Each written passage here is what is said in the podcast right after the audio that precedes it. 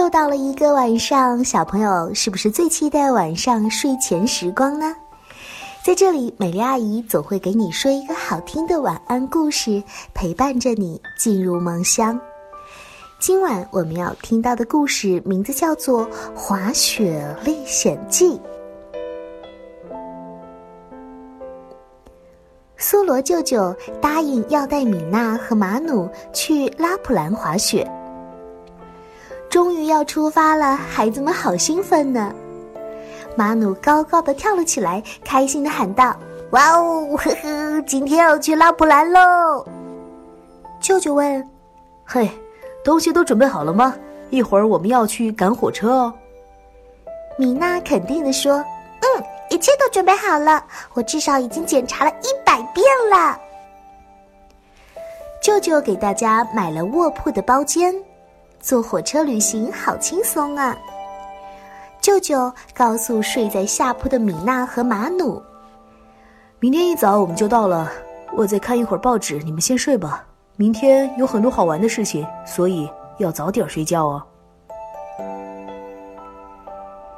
一大早，他们下了火车，乘着公共汽车来到小山宾馆。宾馆的副总经理熊山招呼着新来的客人。宾馆门前，一只驯鹿正在安静地刨雪地里的第一，那可是它最喜欢的食物了。马努看着这只驯鹿，觉得很好奇。马努问熊山先生：“是不是所有的驯鹿都像它这么乖巧呢？”熊山回答说：“哦，不是的，我们驯鹿佩加，它对新来的客人真的很友好，甚至还允许客人们摸一摸它哦。”小猫咪们把行李放进房间，然后一起去滑雪。舅舅吸了一口新鲜的空气，很享受地说：“嗯，好壮观的景色呀！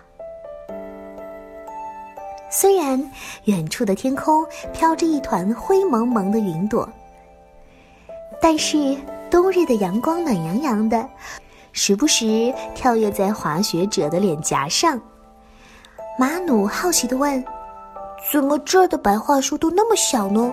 是不是大树都被砍掉了？”“啊，不是，这儿的树长得就是这个样子。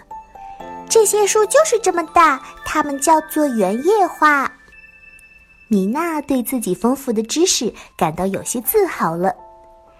他们滑了一段之后，来到一个陡峭的山坡。这个时候，马努喊。嘿嘿，我要从这里滑下去，快来追我吧！舅舅和米娜一起喊：“不行！”是啊，不行，山坡比你想的要危险。可是马努并没有听他们的劝告，而是飞快的滑了下去。哇，太可怕了！山坡非常陡峭，转眼间马努就消失在忽然袭来的暴风雪里了。风不停的吹，雪越下越大。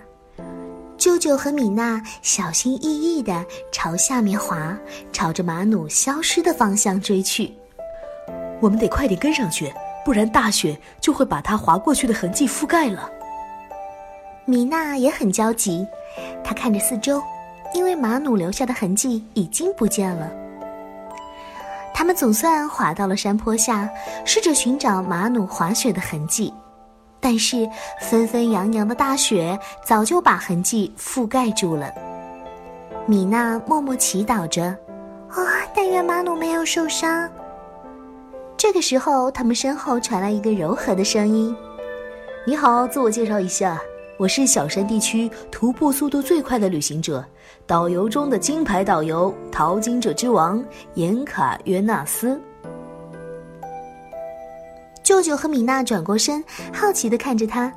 接着，舅舅说：“呃，实在是抱歉，我们现在没有功夫聊天，因为出现了突发紧急情况。你看见过马努吗？我指的是从这里滑过去的小猫。”严卡约纳斯一脸神秘地说：“哼，跟我来吧。”然后他飞快地朝雪地里奔去，舅舅和米娜完全跟不上他。沿着被暴风雪覆盖的小路滑行了一段时间之后，严卡约纳斯指着暴风雪当中的一栋小房子喊：“欢迎来到我的小屋。”透过窗户可以看到屋内闪烁着温馨的光芒。舅舅心想：“要是自己来的话，我们根本找不到这栋小房子。我们也没有严卡约纳斯那样的本事，在暴风雪里飞奔。”他们一起来到小屋门前，米娜大喊：“哇，快看啊，这是马努的滑雪板！”他们走进小屋，惊讶的看见马努裹着毛毯坐在壁炉前，正在烤香肠呢。米娜和舅舅开心的喊道：“哦，马努！哎呀，你这孩子呀，你你你！”舅舅虽然数落着，可是还是掩盖不住找到马努的喜悦。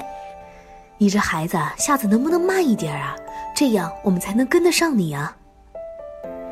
马努兴奋地跟米娜和舅舅讲起刚才发生的事情。你们知道吗？我没有想到那个山坡那么危险，我越滑越快，然后，然后我就什么都不记得了。醒来的时候就已经在这个房子里了。严卡约纳斯接着说：“是啊，我在山脚下发现了他。”就用滑雪板把它拖回了我的房子里，我马上给它保暖，喂它一些食物，这样才没有冻坏它。还好没有发生太坏的事情。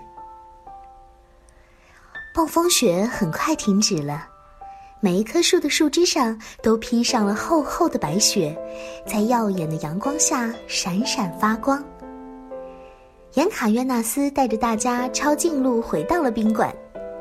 熊山先生在阳台上朝他们招招手，见到滑雪的客人们平安归来，他终于松了一口气。完成任务的严卡约纳斯说：“我得回去工作了。” 接着他又露出了神秘的表情。那边荒野的西边有一块属于我的地盘，明年夏天我带你们去看看。马努开心地说：“嗯，我一定会来的。”严卡约纳斯笑着说：“还好夏天没有雪坡，不然我估计一天得救你五次呢。”该说再见了。说着，严卡约纳斯蹦蹦跳跳地跑回到森林里，疾驰而去。他的脚下扬起了阵阵雪花。滑雪是一件很酷的事情哦，不过也伴随着危险。所以，小朋友们，有的时候啊，不要光顾着玩儿，安全才是第一位的。好啦，今天晚上的故事呢，咱们就说到这儿了。明天晚上的同一时间，咱们不听不散啦。